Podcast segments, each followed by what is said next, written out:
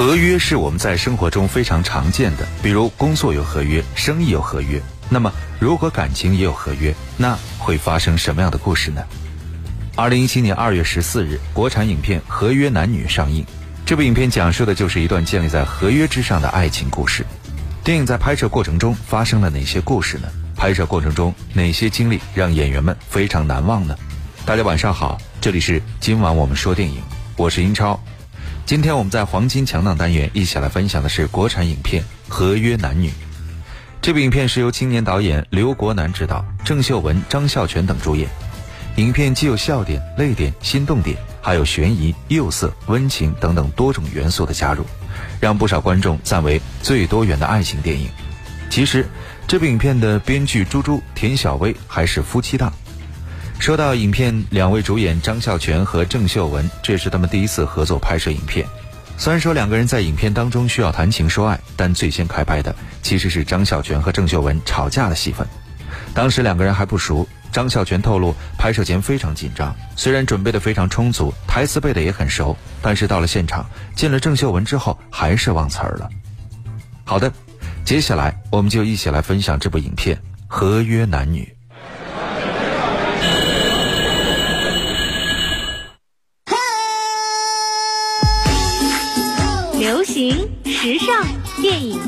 说了算；话题谈资，电影票房说了算；热门佳作，潮流新宠，影展巨制，再铸辉煌，黄金强大。事业有成的保险公司总裁叶瑾是众人心中不怒自威的霸道女总裁，但她始终找不到情感的归宿。自从发现未婚夫出轨之后，他就对爱情产生了绝望，并且认为只有孩子才是完全属于自己的。于是，他决定借种生子，并假借招聘助理的名义开出高额报酬，寻找健康优秀的男士。放荡不羁的快递员肖博一直以来都在为钱发愁，看到叶锦招聘助理。不清楚实情的他决定试一试。身为退伍特种空降兵的他，凭借健康俊朗的外形以及过人的身手，成功的获得了叶锦的认可。经过一段时间的观察和测试之后，叶瑾决定向他借种。这一天，他带着助手薇薇安把肖博叫到了自己的办公室。你的试用期和你的各项指标，叶总很满意。我本来还想对你进行终极的测试，可是看到你之前突出的表现跟体检。足够了，所以是时候让你了解真相了。叶总其实不是在找第一助理，我是在为我的孩子找一个理想的爸爸。明白，明白。体检也也也就是为了这个，对不对？但是你会不会觉得好像有点太快？我们之间是不是需要稍微培养一下情感？还是是你自己单方面看上我？但是我觉得我需要知道你到底看上我哪一点。简单点说吧。我想有一个完完全全属于我自己的孩子，可是我绝对不想跟任何一个男人有情感或者肉体上面的牵连。而你在各方面爆发出来的潜质和条件呢，基本符合叶总需要的基因特质。啊，就只有基因特质而已。请问一下，你们可以说汉语吗？我年纪不小了，我想要一个孩子，我要借你的种做人工受孕。所以你们，你们两个是？我郑重告诉你啊，我们不是你想的那样。一句到位，你愿意还是不愿意？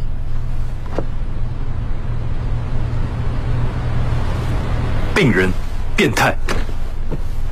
这种这个说法可能不太准确，那就培养一下感情，做我的私人助理，酬金九十万。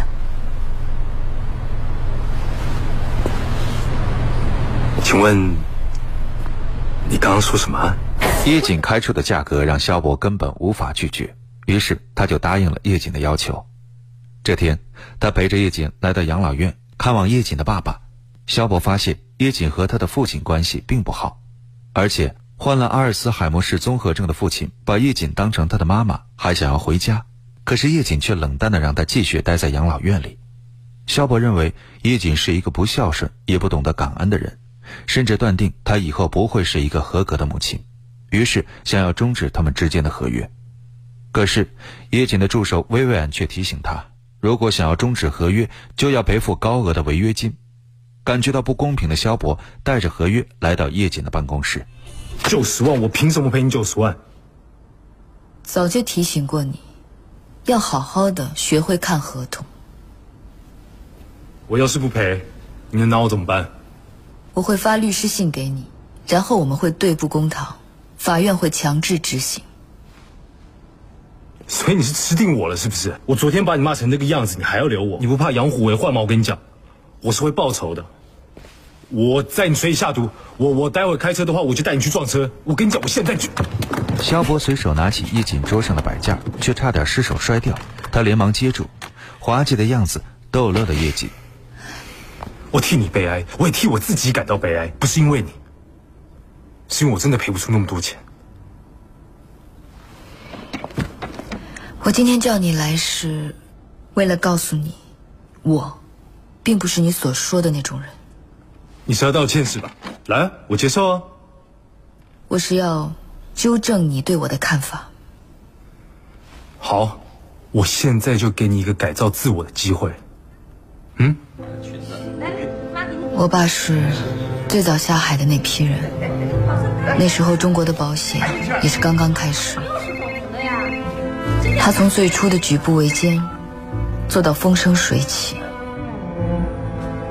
就像所有通俗的小说一样，我爸出轨了。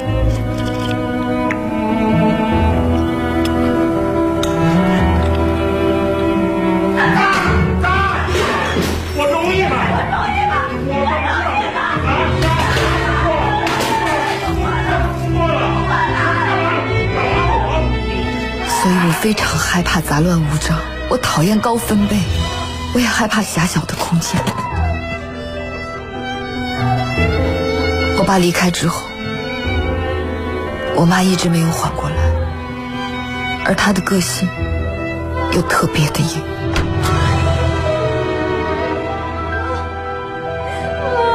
那时，叶瑾的妈妈竟然割腕自杀了。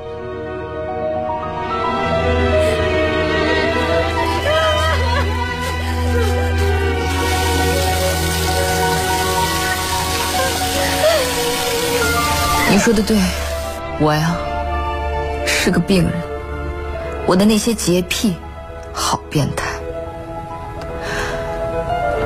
我妈去世后，我爸就把我接过去，我也开始跟着不同的女人住。叶子，叶子，当时我也想了很多的方法去折磨他们，可是他们都不理我。我想通了，我要独立，我要尽快离开这个家。后来我考上了法国大学，还拿了奖学金。毕业后，我找到第一份工作，我赚来了一笔钱，马上请来一个律师写了协议书，我要跟他断绝父女关系。没想到，他根本一点都不在乎我。的报酬就好像一拳打到了棉花上。几年前，他又回来找我，他老了，病了，落魄了。他说，他想家了，他想回家。家？我们哪儿有家呀？每个人都说我像他，倔、心硬，我也没办法呀，父母没得选择。哦，呃，哎，以前对不起你们，我没办法补偿。现在你们都好了，有人照顾你，哎，我放心了，我我走了。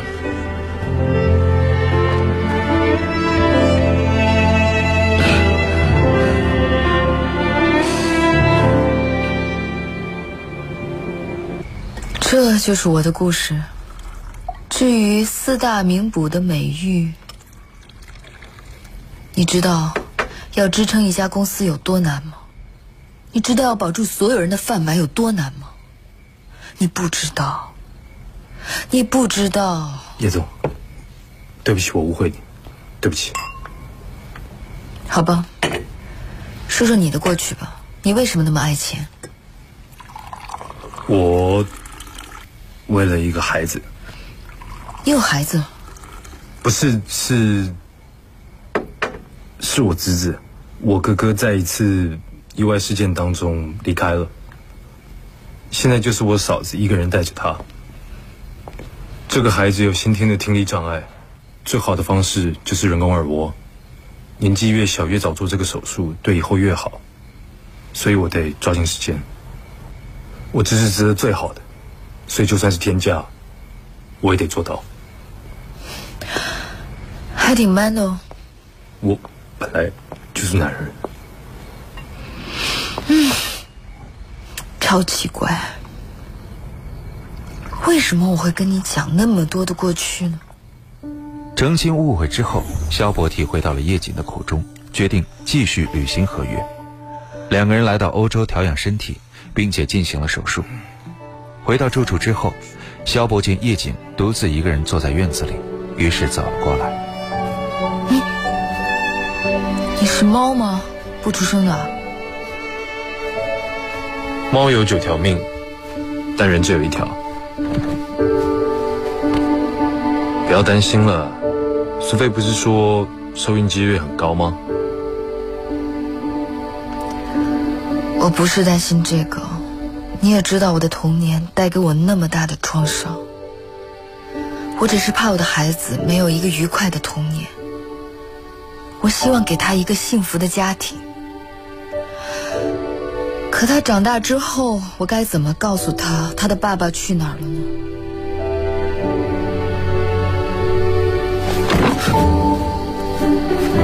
终于想通了。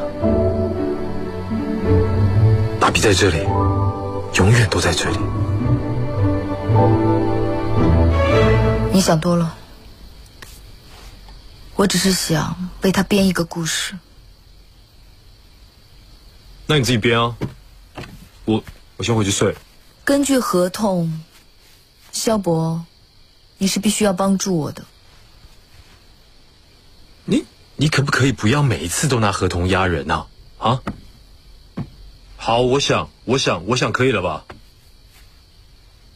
介于不能复制你的悲惨童年，我当然也不是那种始乱终弃的陈世美，所以我们两个人不可能是离婚的，对吧？嗯。但是我们两个感情很好，家庭和美，在孩子出生前，我这个当爸的就没了。对啊，那那干脆就没了。你听看这样行不行啊？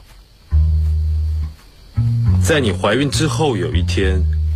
我们约好去看一场演唱会，木头人，然后就在路上玩一二三木头人，结果突然一辆卡车突然嘣就把我撞死了。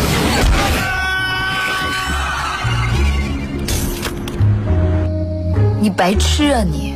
过马路还玩游戏，你被撞死也是自找的。好，那那那不然这样啊？有一天我喝醉了，趴到自动冲水马桶里，然后我就下落不明了。你有没有觉得这个说法太夸张，而且死的太丑了？你觉得我们的孩子会相信吗？我告诉你啊，你不要以为我真的想不出来。我现在要讲的这个故事可不是一般人编得出来的。你以后就跟孩子说，孩子，你的爸爸是一个善良的人，而且他非常非常非常的爱着你的妈妈。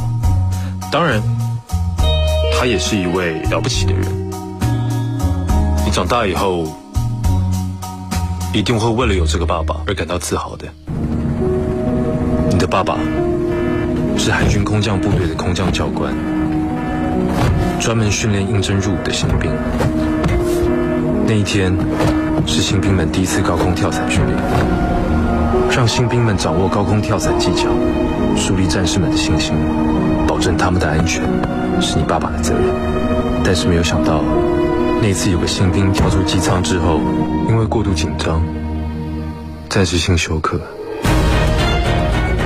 按照萧伯的想法，准备让叶瑾告诉他的孩子，父亲在执行任务时牺牲了。那样一个美好的黄昏，但是他回不来了。孩子，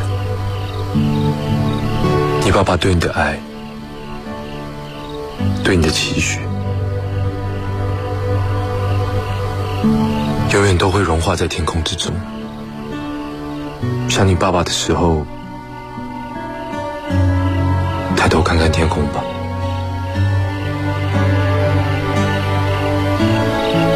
这样的故事还满意吧？把一个英雄的故事放在孩子爸爸身上，是不是还还不错？我你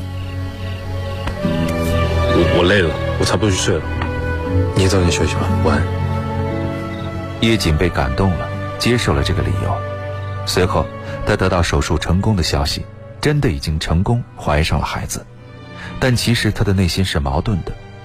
经过这么长时间的接触，他已经对萧博产生了好感，但是他又害怕这段感情不能持久，于是就狠心的以合约结束为由，让萧博独自回国了。不过没过多久，意外就来临。向来固执要强的叶瑾决定亲自布置婴儿房，却没想到因为劳累过度导致流产。事情发生过之后，叶瑾万念俱灰，他的朋友赶紧把萧伯叫回了欧洲。可是当萧伯赶到时，叶瑾已经决定寻短见了。最终，萧伯在一个海边悬崖找到了准备跳崖的叶瑾。叶瑾，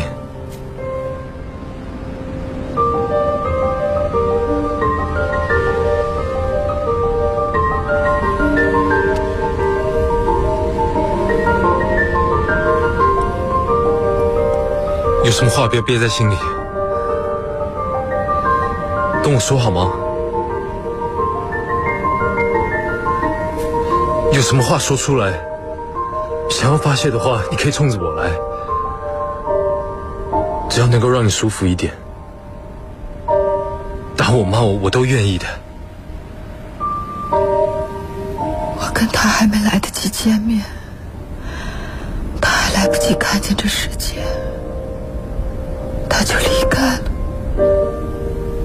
无声无息的，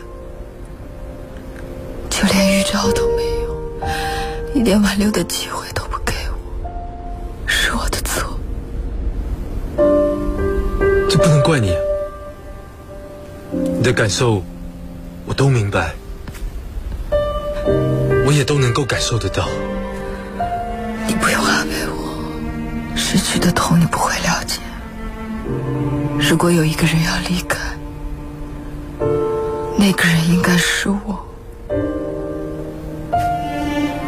你还记得我跟你说那第三个故事吗？那是一个真实故事。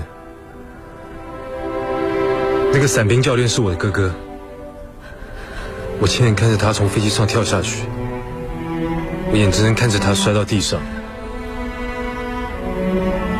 但我什么也不能做。宁愿离开的人是我，不是他。也许这个世界上很多事情都是已经安排好的，虽然他们已经离开我们，但是我相信，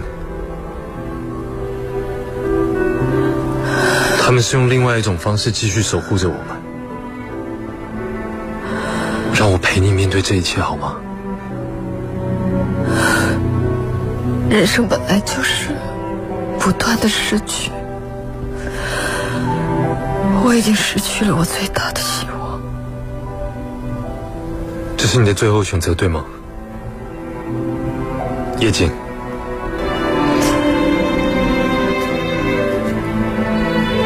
如果是，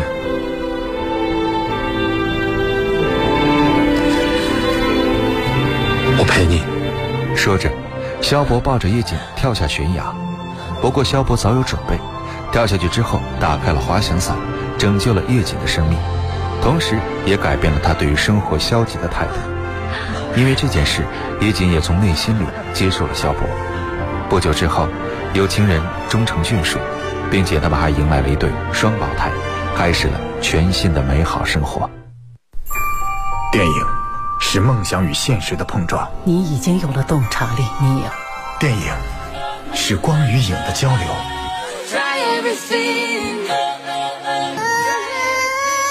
记忆中的过往，幻想中的未来。今晚我们说电影，精彩上映。好的，欢迎回来，这里依然是今晚我们说电影，我是英超。今天我们一起来分享的是国产影片《合约男女》。这部影片当中，张孝全扮演的萧博是特种空降兵出身。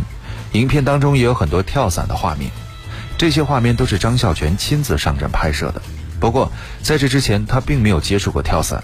为了把戏拍好，他主动联系了跳伞冠军，并专门跑到了河南安阳的降落伞基地中进行学习。不过拍摄的时候还是差点出了问题。有一场戏是张孝全扮演的萧博进行跳伞，为了拍出高空的感觉，剧组找了一辆吊车，在四处没有高耸建筑的地方把它吊到了五层楼的高度。没想到拍的一半突然打雷下雨，吓得剧组怕把它变成人肉避雷针，赶紧把它给放了下来。这部影片的剧本很扎实，情节设置也很精致。编剧朱珠和田小薇共同毕业于中央戏剧学院导演系本科，一个是二零零一级，一个是二零零零级。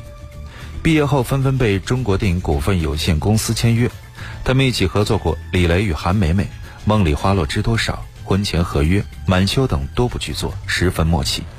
而此次参与《合约男女》的创作，他们历经了九稿剧本的修改。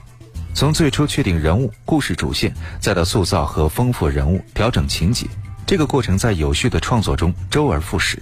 叶瑾和萧博从最初只是在文档当中打出的两个名字，逐渐变得立体鲜活。朱珠和田小薇开始逐渐听到了角色们的话语，看到了他们生活的轨迹，他们的一举一动，他们的愿望，他们的苦恼。节目最后，一起来分享电影《合约男女》的主题曲，由田野演唱的《爱来的太突然》。我是英超，代表制作人小强，录音师叮当，感谢各位收听。稍后为您播出的是广播剧场，再会。泪悄悄占有回忆缠绵的梦。